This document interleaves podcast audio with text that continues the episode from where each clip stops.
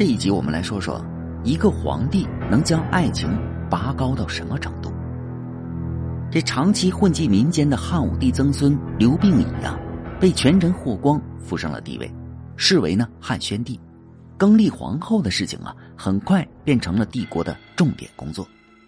大家都知道霍光有个小女，大家更清楚呢，大司马大将军霍光不仅仅权倾朝野，更立皇帝那也是分分钟的事儿。昌邑王刘贺呢，在皇帝的位置上才坐了二十七天，就被他以闪电的速度给拉了下来。大家都还记得刘贺走出未央宫时的无奈与落魄。霍光的存在本身就是庙堂的一道阴影，人人忌惮，包括皇帝。朝臣们众口一致：“啊，母仪天下，大将军的女儿最合适了。”朝臣们呢？争先恐后的拍霍光的马屁，没有人对新任皇帝刘询内心的挣扎感同身受。如今的庙堂啊，虽然是刘姓的天下，但事实啊，却是霍光在指点江山。朝廷各个要害部门的负责人呢，不是霍光的亲属，就是死党。天下的事儿都是霍光说了算。人们表面上对刘询是山呼万岁，但内心里呢，却都把霍光啊当成了真正的 boss。刘询呢，夜见高庙，霍光啊和他同乘一辆车。刘询呢是呼吸紧促，满身的细胞都写满了难受二字，就好像啊无数根刺同时扎在他的身上。是的，一个权臣对皇帝造成的压力就是这么大。这霍光要归正，刘询呢忙喊不要，他知道霍光啊只是做做样子而已。霍光啊每次朝见。刘询呢，都是毕恭毕敬，仿佛呢他是霍光的下级。刘询呢，特意交代群臣，任何事情都得先报大将军，再奏给他。刘询明白啊，霍光啊就是一堵高墙，他要想跨越，难比登天呢。要想不重蹈昌邑王刘贺的覆辙，唯有啊将装孙子进行到底。但在立皇后一事上啊，他发誓。必须得按自己的想法来，办法呢，他心里啊也是有一个的，成不成呢都得试下。当刘询呢下诏寻找他在民间时的一把固剑时，朝臣们呢集体的懵逼了。天子能缺一把剑吗？但霍光啊读懂了刘询的心思，哦，皇帝这是想要立许婕妤为皇后啊。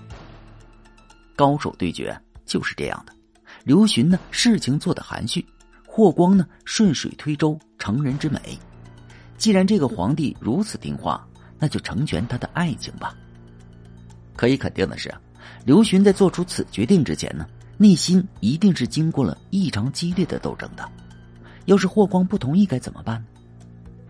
我们不清楚啊，刘询坚持己见到底出于多大的政治考量？但可以肯定的是啊，他坚持立许婕妤为皇后。感情的成分是居多的。当刘询还是一个弃儿时啊，许平君呢走进了他的世界，成为了他的妻子。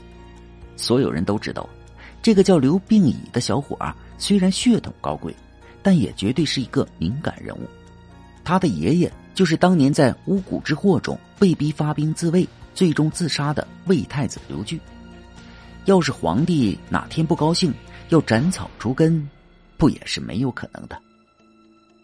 没有人愿意把自己女儿的幸福压在这个皇族破落户刘病已身上的，但上天呢，让许平君成为了他的妻子，儿子的降生更是让刘询呢感受到了生而为人的乐趣。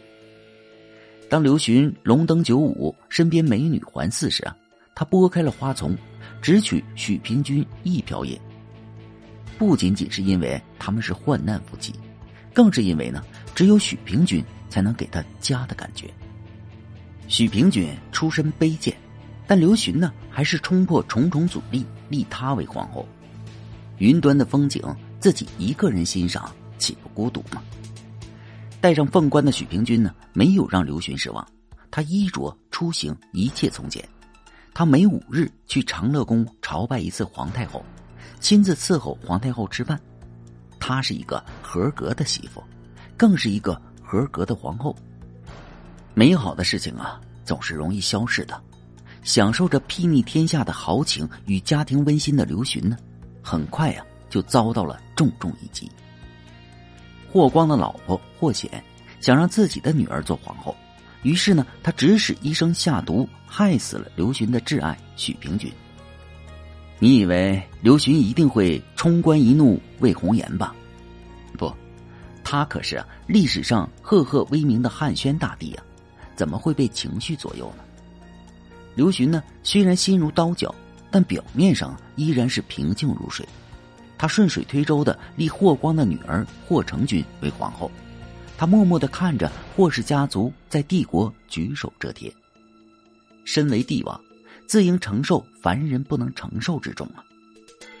霍光病逝之后，刘询通过一系列的操作，逐渐的掌控了朝政。不管是出于集权的考虑，还是对于亡妻的复仇，他果断的向飞扬跋扈的霍氏家族开始亮剑。汉宣帝啊，以雷霆之势，一举将霍氏家族的势力扫荡殆尽。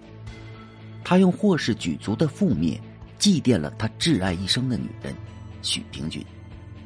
是的，皇权可以支配帝国的一切，但他呢，从来没有忘记过自己的结发妻子。在霍氏专权的日子，他和许平君的骨肉太子刘氏也几度险些被害。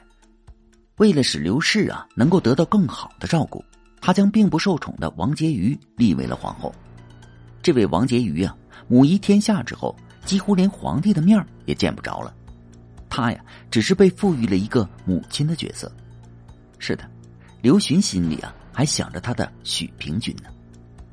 汉宣帝啊，虽然起自民间，但他知道如何驾驭帝国这艘巨舰。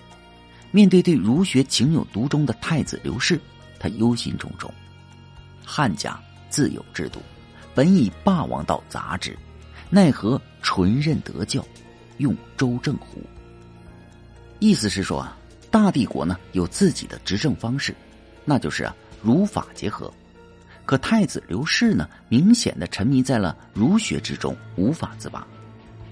汉宣帝啊对刘氏充满了不安，这个孩子能担得起祖宗的江山吗？敌我家者，太子也。以后啊乱我大汉天下的人一定是太子。汉宣帝呢将目光瞄向了淮阳王。而淮阳王的母亲张婕妤呢，此时啊也正大受刘询的宠爱。刘询在淮阳王身上啊看到了自己的影子，他有了改立太子的想法。但经过无数个夜晚的挣扎呢，他还是啊不忍抛弃刘氏，因为啊刘氏啊是他和许平君爱情的结晶啊。唉，罢了。刘询最终啊还是放弃了更立太子的想法。汉宣帝百年之后啊，汉帝国啊还真是如他预料的那样，被一群儒生主宰。知子莫若父啊！汉帝国的江山呢，正是在刘氏的手里慢慢的走向衰落，直至灭亡。因为一个女人，精明的汉宣帝竟然以帝国的未来来相赌。许平君呢，此生足矣呀！好，感谢您收听本集故事。如果喜欢部落，请点击关注和订阅吧，感谢您支持部落，谢谢。